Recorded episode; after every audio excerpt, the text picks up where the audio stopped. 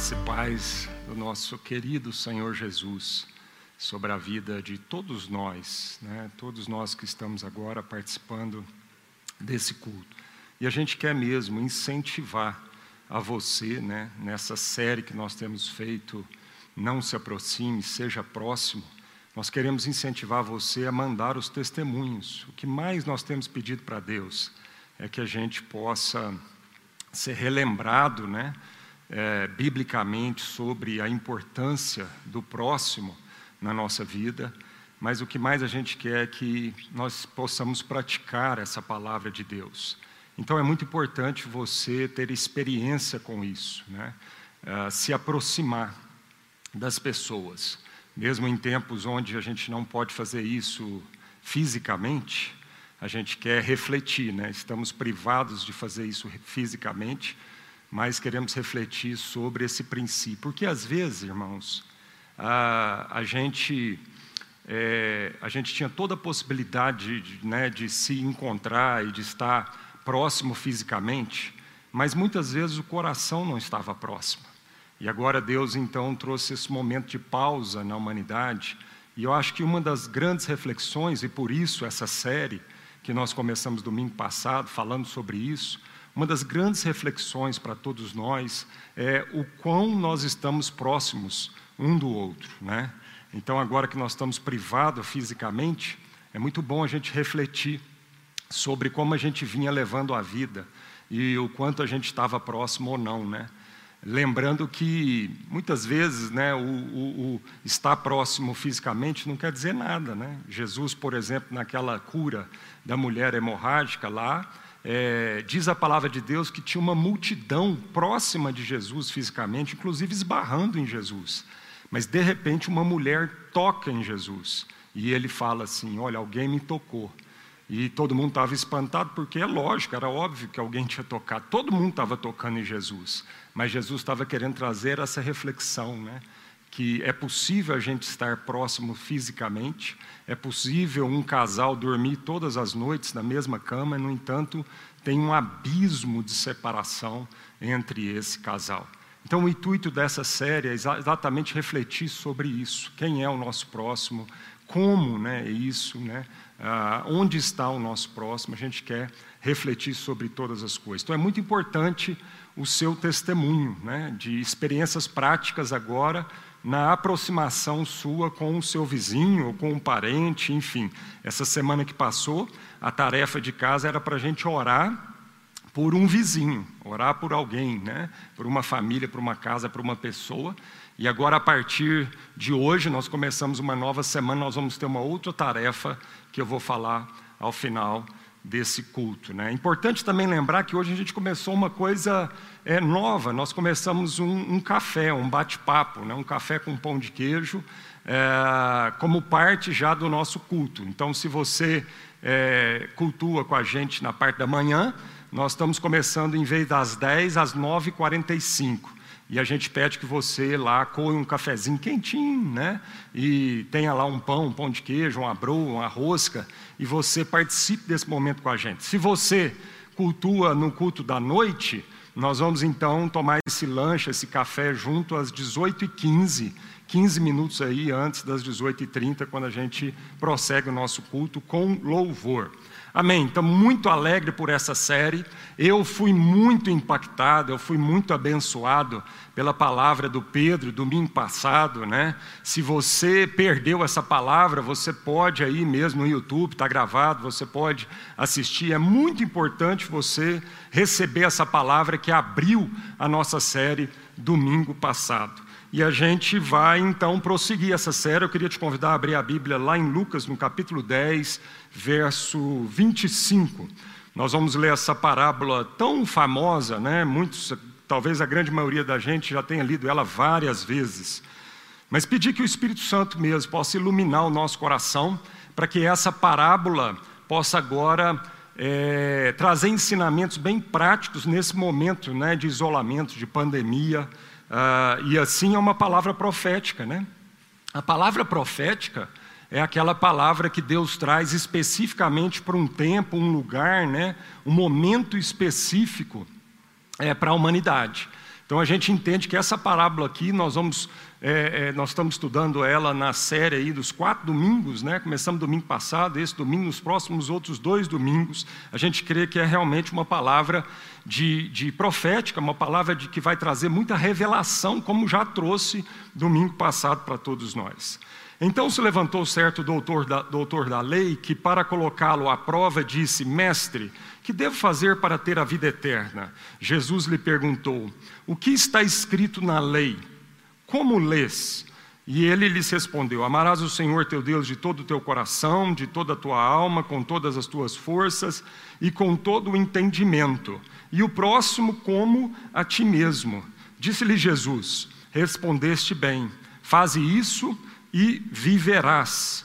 Ele, porém, querendo justificar-se, perguntou a Jesus: E quem é o meu próximo?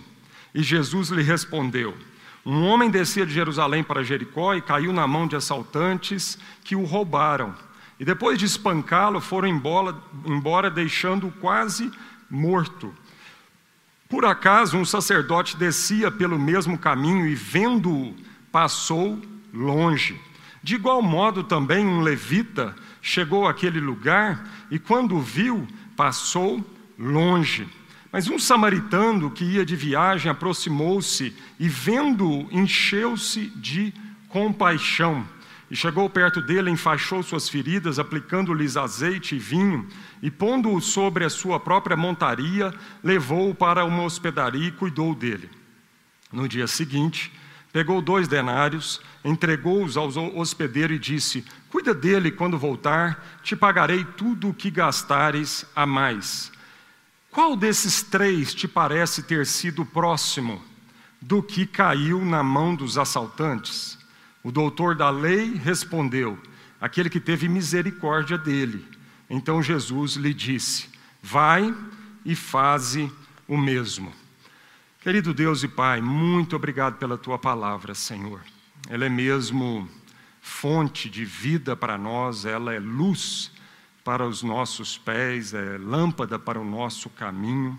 E nós te pedimos nesse momento que o Senhor venha iluminar a nossa vida, Senhor. Trazer clareza, trazer revelação, Senhor, para que nesse momento de crise tão profunda que todos nós est estamos vivendo, Senhor, nós possamos ser, receber alento, conforto e direção através da tua palavra. Amém. Graças a Deus. Primeira coisa que a gente precisa relembrar aqui é que a parábola que Jesus conta do bom samaritano, ela foi uma resposta a uma pergunta de um certo doutor da lei. O Pedro falou muito sobre isso, né, a questão mesmo de quem era o doutor da lei. Então essa conversa começou com uma pergunta que ele fez. E a pergunta é: Mestre, o que é necessário eu fazer para herdar a vida eterna? E é uma pergunta muito profunda. Aqui a, Bíblia diz que, na verdade, a motivação ali do doutor da lei era, era pegar Jesus no contrapé, né? era fazer um teste com Jesus, era pressionar Jesus, era tentar encantuar Jesus com essa pergunta, porque é uma pergunta altamente existencial, ela é altamente filosófica, é uma pergunta que é, é uma das grandes perguntas para toda a humanidade, né? O que, que é necessário eu fazer para herdar a vida, a vida eterna? O que, que é necessário eu fazer para viver essa vida plena, essa vida na sua plenitude, aquilo que Deus, como meu, meu Criador, me fez? Né? O que, que é necessário é, para eu herdar essa vida eterna? Qual é o sentido dessa vida? Né? Então, são perguntas que toda a humanidade, uns mais, outros menos, uns são mais afetados por essa pergunta, outros menos, mas é uma pergunta que todos nós estamos em busca né, de encontrar sentido. Né? De uma certa forma, é uma pergunta para como que eu vou fazer para encontrar salvação. Né? Como eu vou fazer para que eu seja salvo né, das minhas mazelas, salvo é, do ladrão, salvo do inferno, salvo da quebradeira, salvo né, da doença, salvo da dificuldade? Né? Todos estão em busca dessa solução né, para viver uma vida salva. E essa era a pergunta aqui, então, para Jesus responder. Essa semana eu estava vendo uma estatística a respeito de suicídio, né? E eu estou falando isso porque mostra realmente que esse é um anseio da, da sociedade de uma forma geral. Né? Eu não sei se você sabia, mas mais de 800 mil pessoas se suicidam por ano é, em todo o planeta, em todo o mundo. É muita gente, gente. É muita gente. A gente não fica sabendo disso porque é proibido ficar divulgando essas estatísticas e divulgando as notícias de suicídio que acontece na nossa sociedade. Mas nós estamos falando agora de uma pandemia do Covid, né, que aí nos primeiros cinco meses, seis meses já, né, a, a, da, da, do ano, né, matou menos do que o tanto de pessoa que tão, estão tirando a sua vida, né, todos os anos. Suicídio é a segunda maior causa de morte no mundo entre jovens de 15 a 29 anos. E eu, assim, a gente fica chocado com essa estatística. É a segunda maior causa de morte. Ela só perde para acidente de trânsito entre jovens de 15 a 29 anos. Então, uma das reflexões que a gente tem que fazer é que esses jovens não estão encontrando o sentido da vida é que esses jovens têm feito essa pergunta para si mesmos, às vezes têm feito essa pergunta para a família, às vezes têm feito essa pergunta para Deus: o que é necessário eu fazer para viver a vida? O que é necessário eu fazer para herdar essa vida eterna, essa vida plena, essa vida livre né, de medos? Qual é o sentido da vida? E outra estatística diz que a maior parte dessas pessoas que suicidam não são de classe pobre, não são de classe baixa mas são de classe média e classe alta, falando financeiramente. É outra reflexão que a gente precisa fazer, porque talvez, né, lógico que essa é uma questão muito complexa, mas uma das coisas que eu fico pensando é que por que, que você não escuta muito alguém de classe baixa que suicidou? É porque talvez né, como eles não têm muito dinheiro ainda, eles ainda estão depositando a sua esperança em ganhar dinheiro amanhã, para que isso satisfaça e faça sentido na sua vida. Mas como as pessoas de classe média e classe alta já alcançaram uma certa estabilidade financeira, já alcançaram né, é, recurso financeiro na vida, e mesmo assim isso não satisfez esse vazio existencial no seu coração, muitos deles então começam a não ver sentido nenhum, nem no dinheiro. E por isso nada faz sentido na vida, e por isso eles estão tirando a sua, a sua vida. Então essa é uma pergunta. E aí então Jesus, ele vai conversar com esse doutor da lei, respondendo essa pergunta. E para responder essa pergunta, Jesus faz outra duas perguntas para ele. E ele era mestre, né, em responder com perguntas. E ah, às vezes a gente tem tanta pressa de responder uma pergunta, né, irmãos, com uma resposta exata, na verdade, eu acho que a gente ensina muito mais trazendo é, uma outra pergunta, ou seja, forçando a pessoa que está nos perguntando a uma reflexão mais profunda, para que ela comece a chegar nessas respostas ao meditar. Nós estamos vivendo uma geração muito onde há muita informação e há pouca consciência, há pouca reflexão. A gente está vivendo em dias onde a gente só absorve, absorve, absorve, absorve informação mas eu tenho percebido que as pessoas estão se emburrecendo, embrutecendo na capacidade de fazer perguntas e de refletir sobre as questões da vida.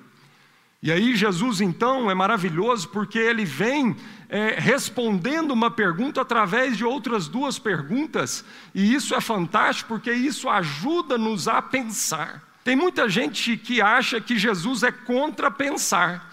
Muita gente que acha que Jesus é contra a inteligência. Tem muita gente que acha que Jesus, né, que a fé em Jesus é uma coisa tapada, é uma coisa né, obtusa. E não. Na verdade, Jesus veio para esse mundo para abrir a nossa visão, para abrir o nosso entendimento, para realmente fazer com que a gente deixe de ter uma visão obtusa, somente preocupado com as coisas que se veem, mas a nossa visão agora abra, entendendo que a vida é muito mais do que ganhar dinheiro, é muito mais do que tirar um mês de férias por ano, é muito mais do que comprar um apartamento, comprar uma casa, ou ter o carro do ano, ou aquela bolsa e aquele sapato que eu tanto desejava. Então Jesus vem nos fazer perguntas. E hoje, nesse momento, é o momento que eu quero que essas perguntas ecoem no nosso coração para que haja reflexão, para que haja esclarecimento, para que haja uma construção de uma consciência, para que a gente entenda qual é o sentido da vida e, portanto, viva uma vida muito mais alegre, viva uma vida com muito mais paz. E aí Jesus então diz, pergunta para aquele doutor da lei, o que a lei diz? E como lês? São duas perguntas. Jesus força o doutor da lei a refletir sobre como ele tem interpretado a própria lei, que ele se gabava tanto de ser doutor dessa lei. Então Jesus falou: olha, você se gaba tanto de ser doutor, doutor nessa lei, você se gaba tanto do que, que isso trouxe para você socialmente e o colocou a, né, a uma classe é, acima de todo o resto ali de Israel. Então eu quero te falar uma coisa: que você tem conseguido enxergar só a letra dessa lei, mas você tem entendido muito pouco a respeito do espírito dessa lei. Então Jesus pergunta: o que, que a lei diz? Mas ele também pergunta como você interpreta essa lei, como você lê essa lei, com qual óculos você enxerga essa lei, né? Então, uma coisa é o que a palavra de Deus diz, outra coisa é como a gente interpreta a palavra de Deus, é como a gente lê a palavra de Deus. Então, aqui está um grande desafio para todos nós como traduzir a palavra de Deus em ações práticas do dia a dia. Esse talvez seja um dos maiores desafios da igreja é, nesse país, no Brasil.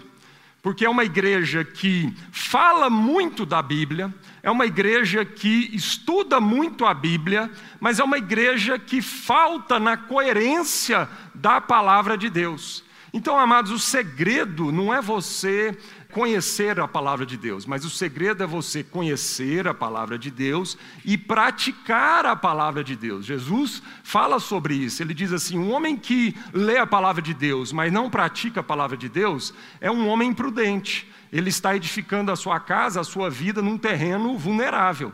E aí, diante das crises, ele vai sucumbir. Mas um homem que lê, que conhece, que se debruça na palavra de Deus e tem a diligência de praticar essa palavra, tem o esforço de praticar essa palavra, esse homem é um homem prudente que está edificando a sua vida sobre uma rocha inabalável. E aí, diante da crise, essa casa não vai ser derrubada. E aí o doutor da lei responde exatamente o que a lei dizia. Né? Ele responde para Jesus: Amarás o Senhor teu Deus de todo o teu coração, de todo o teu entendimento, com toda a sua alma, com toda a sua força, e ao teu próximo como a ti mesmo. Mas Jesus então conta-lhe uma história para traduzir a lei de uma forma prática. Então ele respondeu bem. Jesus falou assim: Você respondeu bem, agora vai e pratique aquilo que você respondeu. E aí então Jesus conta uma história para aterrizar essa palavra para colocar essa palavra num contexto cotidiano, para colocar essa palavra num dia a dia. Né? Então ele usa ali é, é, personagens, e era uma história, lógico, fictícia, mas era uma história que fazia todo sentido para aquele doutor da lei. Né? Ele contextualiza a palavra, a lei, a uma situação específica na vida daquele homem. Né? Então, a vida plena, né, essa pergunta que o fariseu lá disse, o doutor da lei perguntou para Jesus: o que é necessário fazer para herdar a vida plena? A vida plena, a vida eterna, a vida que Deus sonhou para nós, só pode ser vivida no amor e em amor. Isso é o que a lei dizia: amarás o Senhor teu Deus e amarás o teu próximo como a ti mesmo. Então, amados, o que a palavra de Deus diz é que vida eterna é uma questão de amor. Vida eterna não é uma medida de tempo e não é uma medida de lugar. Às vezes, na nossa cabeça, nós não compreendemos vida eterna porque na nossa cabeça o paradigma é de tempo e de lugar. E Jesus está falando que não, vida eterna é um paradigma de conhecimento. Né? João, o próprio João, no capítulo 17, verso 3, diz assim: Esta é a vida eterna então ele vai definir essa pergunta do doutor da lei. João vai agora dizer a resposta dessa pergunta. Ele diz assim: E a vida eterna é que te conheçam, o único Deus verdadeiro e a Jesus Cristo a quem enviastes. João 17, 3. Então, é, João está dizendo que a vida eterna é conhecer a Deus. Mas aí, esse mesmo João, na primeira carta dele, lá em 1 João capítulo 4, 7, ele continua isso. O que significa conhecer a Deus? Porque a gente fala de conhecer a Deus, isso fica muito teórico, mas o que significa na prática conhecer a Deus? Aí João diz isso lá em 1 João 4, 7. Ele diz assim: Todo aquele que ama é nascido de Deus e conhece a Deus. Todo aquele que ama é nascido de Deus e conhece a Deus. Então, amado, conhecer a Deus significa ser amado por Deus, né, conhecer o amor de Deus pela sua vida e também amar, amar a Deus e amar ao próximo. Nisto consiste a vida, nisto consiste conhecer a Deus. Ninguém vai conhecer a Deus fora do amor. Por quê? Porque Deus é amor. Mateus 16, 25, o próprio Jesus diz: aquele que tentar salvar a sua vida, aquele que tentar então alcançar a vida eterna, vai perdê-la, mas aquele que perder por amor a mim, esse vai salvar, esse vai encontrar a vida. Então, esse é um dos grandes paradoxos da Bíblia, e é fantástico, porque Jesus está dizendo o seguinte: olha, se você tentar salvar a sua vida para encontrar a vida, você vai perdê-la. Porque a vida não está no reter, a vida não está no receber, a vida está no distribuir, a vida está no dar, no, no abençoar. Por isso o próprio Jesus diz que é melhor dar do que receber. A gente lê isso na Bíblia, lá em Atos. A pergunta que fica para nós é: será que a gente crê realmente nisso? Meu irmão, minha irmã, será que nós cremos no que Jesus diz que é melhor dar do que receber? Então, a gente não encontra vida em receber, a gente não encontra vida em reter, a gente não encontra vida em poupar-nos. Porque Deus é amor, porque a vida está em amar a Deus e amar ao próximo. Então a gente encontra a vida eterna quanto mais eu amo, quanto mais eu me dou, quanto mais eu me entrego, quanto mais eu não tenho medo, porque o amor arranca de nós todo medo. O medo da morte, o medo de ficar sem, o medo de ficar sozinho. Deus nos criou para ser a sua imagem conforme a semelhança, e Deus é amor. O apóstolo Paulo, em 1 Coríntios também, no capítulo 12, é um capítulo inteiro que ele vai falar a respeito da diversidade de dons. Ele vai falar que nós somos um só corpo, mas como o corpo humano tem vários membros com várias características, assim somos nós. Ele vai falar da maravilha que são os dons, né? Que Deus deu um para apóstolos, outros para profetas, outros para mestres, outros Deus deu dom de operação de sinais, outros Deus deu dons de cura. Né? Então ele vai falando sobre isso e ele vai falar assim: procurai com zelo os melhores dons. Mas aí tem um segredo do capítulo 12 de 1 Coríntios para o capítulo 13, e que muitas vezes passa desapercebido para todos nós. É que ele está falando a respeito da importância dos dons, ele está falando que os dons são bons, ele está falando que Deus é quem dá dons aos homens, ele está falando que a gente precisa buscar com é, esmero os melhores dons, mas ele diz o seguinte: antes de entrar no capítulo 13, ele diz assim: Mas agora passo a ensinar-lhes um caminho sobremodo excelente e aí ele entra no capítulo 13 de 1 Coríntios, que é um capítulo muito famoso, que define o que é o amor. E aí ele diz assim: Ainda que eu fale as línguas dos homens e dos anjos, se não tiver amor, serei como o sino que ressoa, ou como o prato que retine. Então, ainda que eu fale a língua dos homens, ainda que eu fale a língua dos anjos, ainda que eu tenha toda a capacidade de expressão, de comunicação, de alcançar, de transmitir, ele está dizendo o seguinte: se isso não for fruto de amor na minha vida, vai ser só um barulho momentâneo, não vai haver sentido. Minha vida vai ser como um sino que ressoa, Vai ser um barulho que chama atenção num primeiro momento, mas logo aquele barulho passa. E ele continua. Ele diz: Ainda que eu tenha dom de profecia e saiba todos os mistérios e todo o conhecimento e tenha uma fé capaz de mover montanhas, mas não tiver amor, nada serei. Então ele está dizendo: eu posso ter o dom de profecia, eu posso ter toda a inteligência, eu posso conhecer todos os mistérios, eu posso ser uma pessoa que transporta montanhas pela minha fé, eu posso ter um dom de fé, eu posso ter uma fé forte. Ainda assim, a palavra de Deus está dizendo: se isso tudo não for fruto de uma raiz de amor no meu coração, de uma motivação de amor que me impele a todo esse conhecimento, a toda essa profecia, a toda essa fé, se isso não for fruto desse amor, a Bíblia está dizendo que eu não vou ser nada.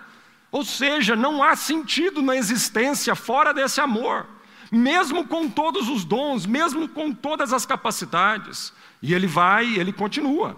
Ainda que eu dê aos pobres tudo que eu possuo, entregue o meu corpo para ser queimado, mas se não tiver amor, nada disso me valerá. Então está dizendo o seguinte: olha, você pode sacrificar a sua vida a tal ponto de dar a sua vida, de morrer queimado. Mas ainda assim ele está dizendo: se isso não for fruto de um amor na minha vida pelo próximo, por Deus e pelo próximo, nada disso valerá a pena, isso vai ser em vão, isso, isso não vai produzir os resultados que Deus quer que a gente produza na vida. E aí então a gente chega aí na pergunta da meditação desse dia, desse momento. E aí então o doutor da lei chega para Jesus e pergunta assim: Mas quem é o meu próximo? E diz a Bíblia que ele queria se justificar, por isso ele fez então essa pergunta. Por que o doutor da lei pergunta sobre quem é o próximo e não pergunta quem é Deus? É uma coisa intrigante. Quando eu leio essa passagem, isso me chama atenção. Me chama atenção porque é o seguinte: o mandamento era em duas partes. O mandamento era amar a Deus e depois amar ao próximo. E aí a pergunta do doutor da lei é só com relação à segunda parte do mandamento. E a minha pergunta, a minha reflexão é por que, que ele não perguntou o que, que significa amar a Deus? mas ele perguntou quem era o seu próximo. Porque, amados, a lógica seria ele ter dúvida sobre o seu amor a Deus, porque ele não vê Deus, ou seja, Deus é num aspecto muito mais abstrato para ele, logicamente falando, tá? Então a lógica seria ele ter mais dúvida de quem é Deus do que de quem é o seu próximo. Mas por que ele não pergunta sobre Deus? Por que, que ele não pergunta assim para Jesus? Mas quem é Deus? E depois, e quem é o meu próximo? Não, ele não faz isso. Ele pergunta só para Jesus: quem é o meu próximo? O que, que isso revela, irmãos? Isso revela um paradigma, um paradigma muito forte e extremamente equivocado na cabeça daquele religioso. Porque ele achava, o paradigma é o seguinte: ele achava que era possível uma relação com Deus sem que essa relação necessariamente o arremetesse ao seu próximo. Eu vou repetir. O paradigma do religioso é que ele pensa que é possível amar a Deus e não amar o seu próximo. Ele pensa que é possível desassociar essas duas coisas. Ele pensa que é possível amar a Deus a quem ele não vê e não amar o próximo a quem ele vê. Por isso, na cabeça dele, a metade do mandamento estava tudo certo, tudo resolvido, no sentido de amar a Deus. Mas a outra metade, ele ainda tinha uma certa dúvida de quem seria o seu próximo. Vamos ver na própria Escritura outros relatos, outras passagens que mostra esse paradigma da mesma forma, mostra esse paradigma de uma forma equivocada, mas uma forma muito arraigada na humanidade. Vamos voltar lá para Gênesis. nós tínhamos lá Caim e Abel, filho de Adão e Eva, certo? Caim e Abel trouxeram uma oferta para Deus. Deus só aceita a oferta de Abel. E aí você fica perguntando, puxa vida, mas por que Deus aceitou a oferta de Abel e não aceitou a oferta de Caim? Bom, logo em seguida, quando você começa a perceber a reação de Caim quando ele sabe que Deus não aceitou a oferta que ele trouxe para Deus, é que você começa a perceber o porquê que Deus não aceitou a oferta de Caim. Isso fica claro. Então, logo em seguida, fica claro porque Deus não aceitou a oferta de Caim. E aí Caim mata o irmão, pois ele vê o irmão como um concorrente na relação dele com Deus. Caim achou que seria possível servir a Deus e não amar o seu irmão. E a pergunta então de Deus para Caim, e é uma pergunta agora que não está aí na parábola do samaritano, mas eu queria acrescentar essa pergunta na nossa série. A pergunta agora de Deus para Caim é o seguinte: onde está o seu irmão? Quem é o seu irmão foi uma pergunta. Mas agora a pergunta que eu quero acrescentar, que Deus acrescentou aqui na história da humanidade, é o seguinte: aonde está o seu irmão? Então era muito forte você perceber isso desde o começo da humanidade, essa tendência, essa tentação da gente achar que é possível trazer as nossas ofertas para Deus e que Deus vai aceitar essa oferta sem que a gente ame o irmão. Olha, irmãos, no próprio Evangelho, o próprio Jesus diz o seguinte: olha, você que vem trazer uma oferta para Deus, mas sabe que o teu irmão tem alguma coisa contra você, larga essa oferta no pé aqui é, do lado e vai acertar as coisas com o seu irmão. Depois você vem trazer qualquer tipo de oferta para Deus. Porque Deus, como um pai amado, não vai aceitar uma oferta nossa que é fruto, seja o que for, mas que é fruto de um rancor, de um ódio, sabendo que não, as coisas não estão bem resolvidas entre nós, como família. Então isso é uma ilusão achar que é possível servir a Deus sem amar o irmão, sem perdoar o irmão.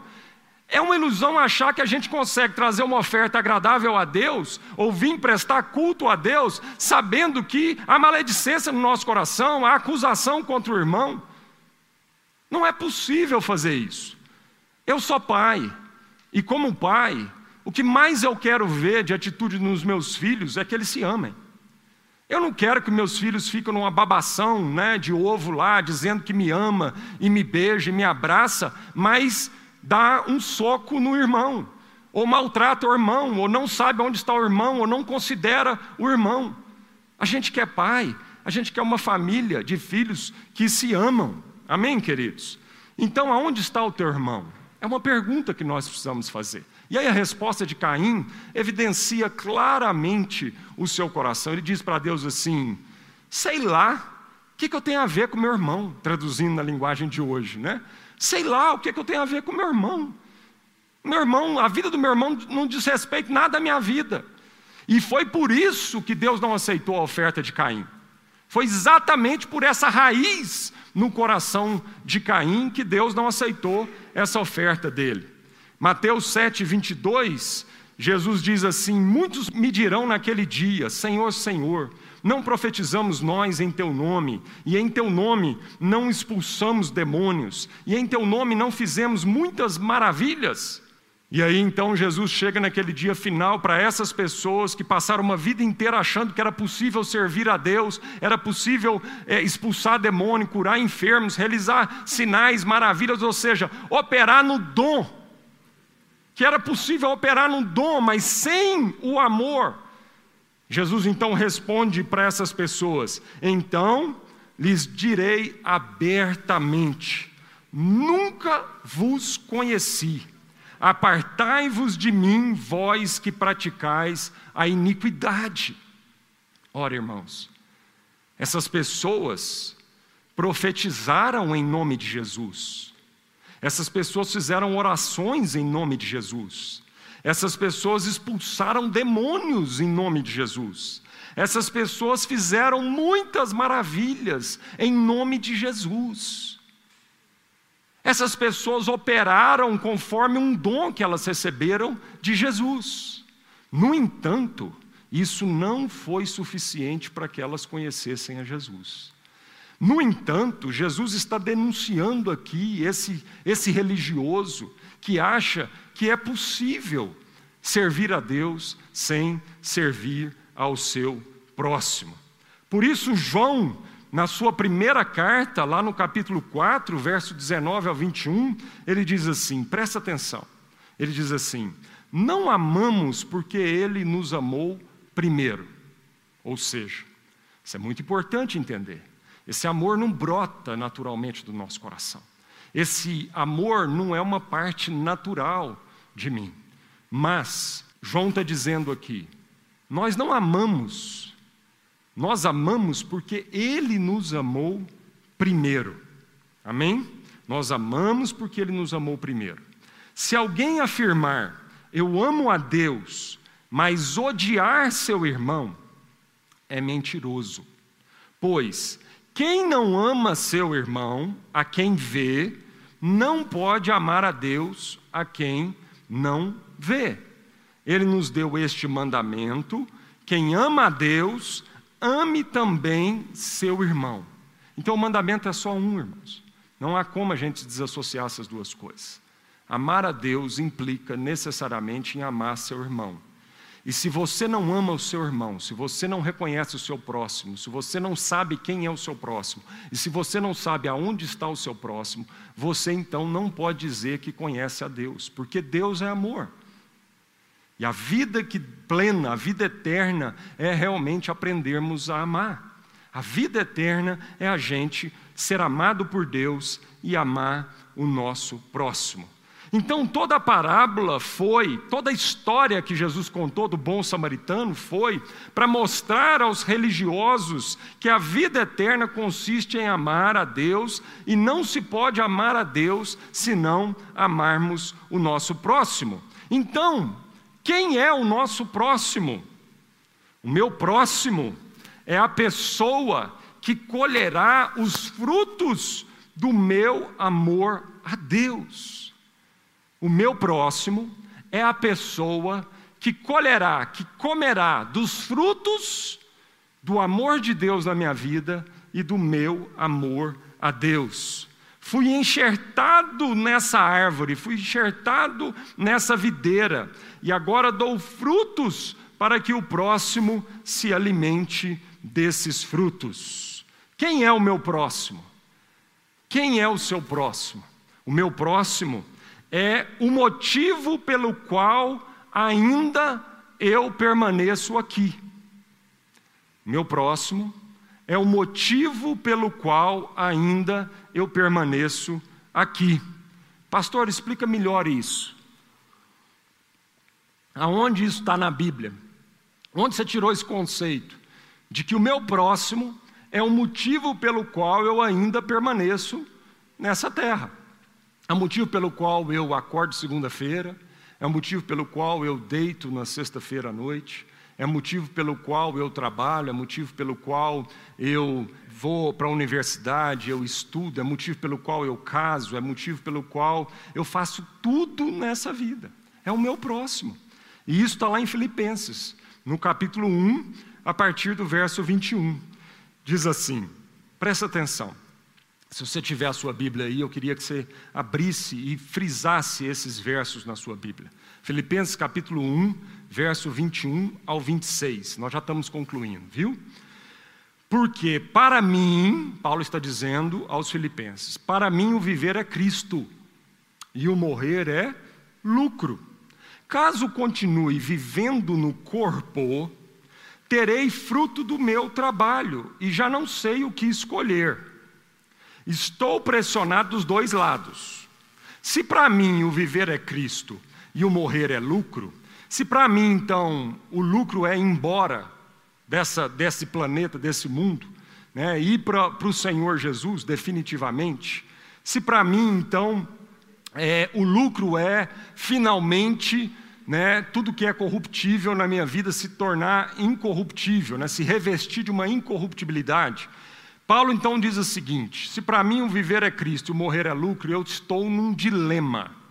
É um dilema. E eu imagino que esse tem que ser o nosso dilema. São perguntas, tá vendo? São reflexões profundas que nós temos que fazer de como nós estamos vivendo a vida que Deus tem para nós. Ele diz assim: Já não sei o que escolher, estou pressionado dos dois lados. Desejo partir e estar com Cristo, o que é muito melhor, contudo, é mais necessário. Agora tem um parênteses aqui, agora tem uma expressão aqui entre vírgulas. Contudo, é mais necessário por causa de vocês. Contudo, é mais necessário por causa de vocês, que eu permaneça no corpo. Pronto. Contudo, eu quero ir embora, é muito melhor estar com Cristo, definitivamente. É muito melhor estar nesse, nesse lugar onde não tem mais choro, não tem mais ranger de dente, não tem mais preocupação, não tem mais medo, não tem mais corruptibilidade, não tem mais vulnerabilidade. É muito melhor estar com Cristo definitivamente, e Ele reconhece isso. Ele deixa claro isso. Ou seja, tudo que esse mundo podia oferecer ao apóstolo Paulo não se comparava com aquilo que Cristo já tinha oferecido para ele, que ele já tinha encontrado em Cristo. Ou seja, todos os seus anseios, todas as suas buscas, todas as suas perguntas existenciais do porquê da vida, Paulo encontra essas respostas em Cristo Jesus. E ele encontra de uma forma muito forte, e ele é radicalmente, ele vive uma vida radical que condiz a esse encontro. Ou seja, né, aquele cântico lindo que a gente canta, o brilho desse mundo se apaga diante de Jesus. E para você e para mim que já encontramos Jesus, nada nesse mundo, nenhum dinheiro, nenhuma fama, nenhum poder, nenhum reconhecimento, né, nenhum curso, nada nesse mundo é capaz de nos recompensar mais e trazer mais alegria e mais paz no nosso coração do que Cristo Jesus. Então Paulo está dizendo: estar com Cristo é muito melhor, mas é mais necessário, por enquanto, por causa de vocês, por causa do próximo, que eu permaneça no corpo. Convencido disso, sei que vou permanecer e continuar com todos vocês, para o seu progresso, não é para o meu progresso. O meu já está resolvido em Cristo. Para o seu progresso e para a sua alegria na fé a fim de que, pela minha presença, outra vez, a exultação de vocês em Cristo Jesus transborde por minha causa. Então, quem é o meu próximo? De acordo com o que o apóstolo Paulo está dizendo aqui em Filipenses capítulo 1, o meu próximo é o motivo de eu permanecer nessa carne. O meu próximo é o motivo de eu acordar todos os dias. Não é ganhar mais dinheiro, não é trabalhar mais, não é simplesmente constituir uma família. Não. O motivo é encontrar o meu próximo. Portanto, meus queridos, cada vez que você encontrar um ser humano, um ser humano, mano, não é um cachorro. Que eu vou te falar uma coisa, mano. A humanidade está tão perdida que ela está chamando cachorro de filhinho e ela está chamando filho de capetinha. Esse menino é um demônio, esse menino é um capeta. Mas o cachorro ela chama de filho. O cachorro ela chama de filhinho. Está tudo equivocado, irmãos. Eu, essa semana, vendo aquela cena daquele policial com o joelho na jugular daquele irmão nosso, daquele, daquele ser humano, daquele, daquele homem criado à imagem e semelhança de Deus. Não interessa o mérito aqui da questão, se ele roubou ou não roubou, se a nota era falsa ou não era falsa, não interessa. Estava ali um ser humano e vê aquele policial, amado, com o joelho na, na, no pescoço daquele ser humano, e aquele ser humano clamando pelo amor de Deus, que ele estava morrendo, e aquele homem não se sensibiliza. Ser humano está se sensibilizando com um cachorro e não se sensibiliza, sensibiliza mais com o seu próximo. A imagem e semelhança de Deus. Portanto, irmãos, Toda vez que você encontrar um ser humano, não interessa se ele é branco, preto, amarelo, não interessa se ele é rico, pobre, não interessa se ele, se ele é agradável, se ele não é agradável, não interessa se ele representa uma ameaça ou não para você. Toda vez que você encontrar um ser humano, valorize esse encontro, valorize essa pessoa, olha para essa pessoa como uma oportunidade que você tem de amá-lo e em amando-o conhecer a Deus e receber vida eterna, não porque você ama, mas desfrutar de uma consciência de eternidade, de vida plena, que não é possível ser vivida fora do amor. Não há vida fora do amor. Por isso a pergunta é quem é o seu próximo, e a pergunta de Deus para nós hoje também é: onde está o seu irmão? Será que nós temos respondido a Deus como Caim respondeu a Deus?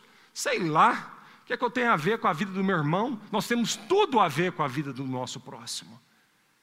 Nós temos tudo a ver com a vida daquele rapaz que faleceu lá. Nós temos tudo a ver com a família dele. Nós temos tudo a ver com a vida dos familiares que estão perdendo seus entes queridos com essa pandemia, esse Covid. Diz respeito a nós. Nós temos tudo a ver, amado, com a injustiça desse mundo nós temos tudo a ver com uma pessoa que põe um cachorro num carrinho de neném, onde tinha que estar um neném, uma criança, mas é um cachorro que está ali. Aonde nós vamos parar? No mínimo, é ilógico. Porque um cachorro precisa caminhar, precisa exercitar, ele foi criado por Deus, Deus deu quatro patas para ele. Mas está vendo a insanidade, o nível de insanidade que nós, humanidade, estamos chegando, amado. O nível de carência, de tratar um cachorro como um filho. Porque para nós é muito mais fácil, às vezes, gostar de um cachorro do que amar um filho.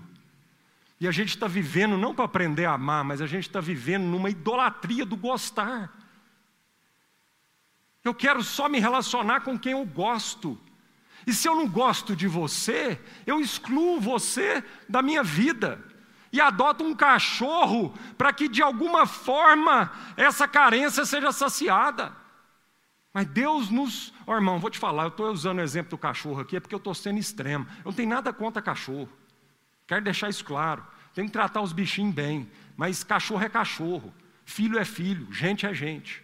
Eu só estou usando esse exemplo para mostrar onde nós, seres humanos, somos capazes de chegar e aonde nós estamos indo. Quem é meu próximo? O meu próximo é um presente. O meu próximo é um presente de Deus, resultado da conclusão de Deus após criar o planeta e após criar Adão.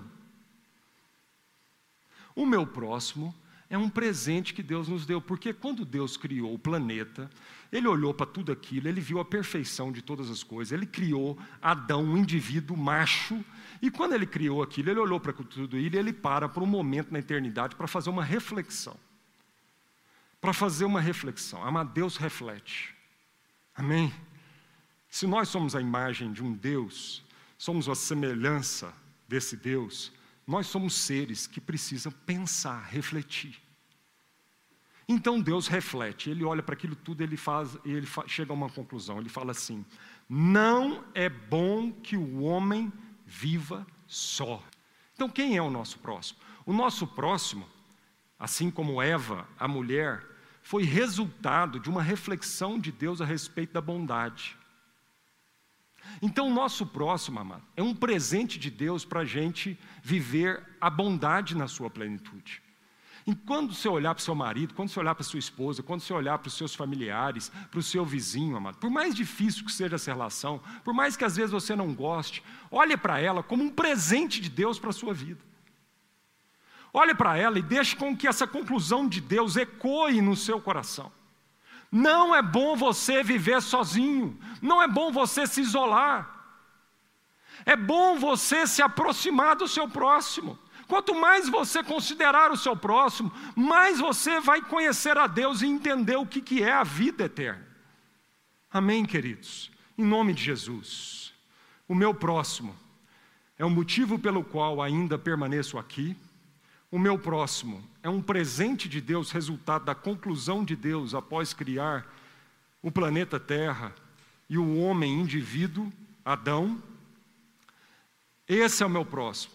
E o meu próximo é a pessoa que colherá todos os frutos da minha relação e do meu amor a Deus e do amor de Deus à minha vida. Vamos orar. Querido Deus e Pai, obrigado, Senhor, pela tua palavra. E a nossa oração, Senhor, nesse momento, é que a tua palavra venha mesmo mexer com as nossas entranhas. Que seja muito mais do que apenas palavras bonitas, que de alguma forma massageie nosso ego, que traz alguma certa emoção para a nossa vida ao escutarmos a tua palavra. Não, Senhor. Que a gente receba essa palavra como uma palavra de vida para nosso coração, Senhor. Ó oh Deus, eu oro, ó oh Deus, para que o Senhor vá construindo algo no nosso coração ao longo desses, dessa série, Senhor. O Senhor já começou a fazer isso, a mexer tanto com a gente domingo passado. Minha oração é que o Senhor continue mexendo com as nossas entranhas, os nossos valores, os nossos paradigmas. A minha oração, Senhor, é que realmente, ó Deus, o Senhor venha desconstruir um paradigma religioso na nossa vida e o Senhor venha construir, Deus, um paradigma de vida eterna para nós, ó Pai. Quem é o nosso próximo, Senhor? Eu oro, ó Deus, nesse momento para que o Senhor nos dê olhos para o nosso próximo, para que a gente saiba responder essa pergunta ao Senhor para que a gente saiba responder aquela pergunta que o Senhor fez para Caim: aonde está o seu irmão? Ó oh Deus, quantos maridos perderam as suas esposas já, estão simplesmente vivendo dentro de um mesmo espaço geográfico? Quantas esposas, Senhor, nunca conseguiram enxergar de fato o coração do seu marido, Senhor? Ó oh Deus, perdoa-nos quando nós estamos abandonando um ao outro, Senhor. Quando o marido abandona uma esposa, abandona um lar, uma família, quando uma esposa desiste do casamento, Senhor, a gente acha que o problema é o próximo, Senhor, e não é, Senhor, não é. Na verdade, o problema é com o Senhor. A gente acha que é possível a gente separar, Senhor, de uma esposa. A gente acha que é possível a gente separar um marido e dizer que ama o Senhor. E que está tudo certo a nossa relação com o Senhor. Mas não, Senhor, não. Tua palavra diz que o amor tudo sofre, tudo espera, tudo suporta, tudo crê. E quantas vezes nós estamos descartando as pessoas, ó Pai, e achando que está tudo certo, a gente diz que ama o Senhor. Pai, quantas vezes eu já escutei pessoas dizer que amam o Senhor, mas que não dá conta da igreja? Ó Deus, de acordo com a tua palavra, Senhor, não tem como, Senhor, a gente viver dessa forma. Isso é incoerente, Senhor. É verdade que a gente não tem que dar conta da instituição igreja, Senhor, mas nós não podemos desistir das pessoas. A igreja não é o prédio, não é a instituição, Senhor. Mas a igreja são as pessoas, são os nossos irmãos, é a nossa família, com todos os seus defeitos. Com todos os seus defeitos, Senhor. Ajude cada marido, Senhor, a não desistir da sua família e da sua esposa, Senhor. Porque antes de amar essa mulher, ele ama o Senhor, Pai. E porque ele teme ao Senhor e ele ama o Senhor, ele vai dar a vida pela sua esposa. Ele vai dar a vida pelos seus filhos. Ele não vai fugir da raia, ele não vai se acovardar, ele não vai olhar para trás. Porque ele ama o Senhor, ele fez um compromisso com o Senhor de amor. Oh Deus, ele não vai desistir do próximo. Abençoa a nossa vida, Senhor, para que a gente consiga amar um ao outro, Senhor, enxergar o nosso próximo e a valorizar cada encontro, Senhor, em nome de Jesus. Amém. Graças a Deus. Queremos deixar então o nosso desafio dessa semana, nossa tarefa aí dessa semana prática. Semana passada a gente orou por um vizinho nosso. E a gente quer essa semana que você entregue uma máscara, né? Que você entrega um presente. Uma máscara tem tudo a ver com o momento que nós estamos vivendo, né? Pode abrir uma conversa legal com o seu vizinho e vai de máscara, fique dois metros de distância dele, toca a campainha, né? mas entrega esse presente para ele, essa máscara.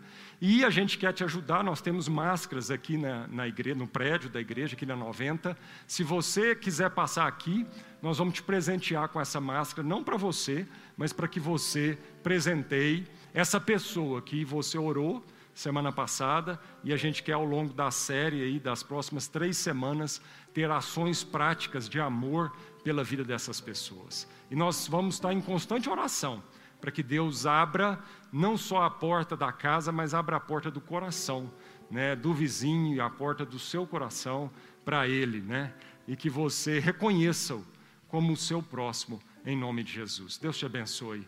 Uma ótima semana, uma semana de saber quem é o seu próximo e aonde ele está. Vá em busca dele. Amém?